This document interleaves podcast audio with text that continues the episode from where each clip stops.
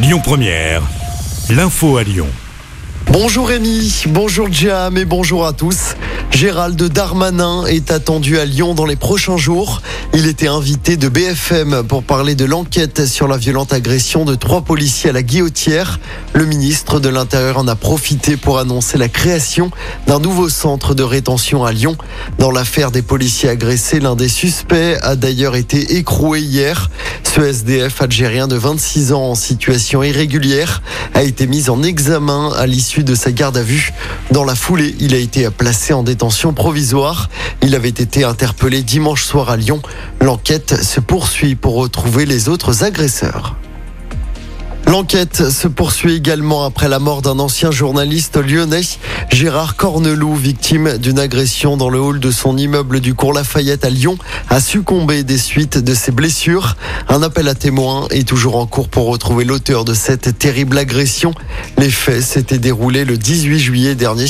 Gérard Corneloup avait 76 ans. Il avait notamment travaillé pour le Progrès et pour TLM. Un vol qui se transforme en lynchage dans l'agglomération lyonnaise. Ça s'est passé du côté de Villeurbanne. D'après le progrès, un homme venait de commettre un vol sous la menace d'un couteau dans un restaurant.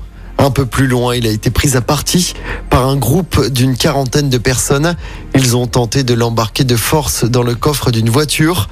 Les policiers de la BAC sont intervenus à temps et ont pu l'interpeller. L'homme de 35 ans a été placé en garde à vue. Dans le reste de l'actualité, l'Assemblée nationale qui a voté cette nuit le second volet de mesures sur le pouvoir d'achat. C'est dans le cadre projet de loi de finances rectificative pour 2022.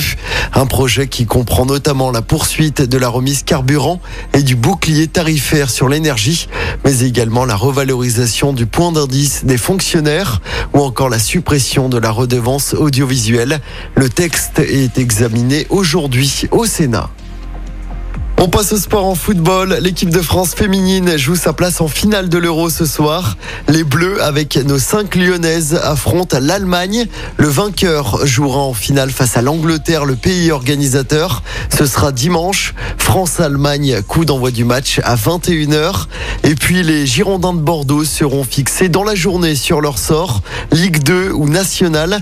La Fédération française de football va trancher après l'avis du comité sportif olympique. Un avis favorable à la réintégration du club en deuxième division.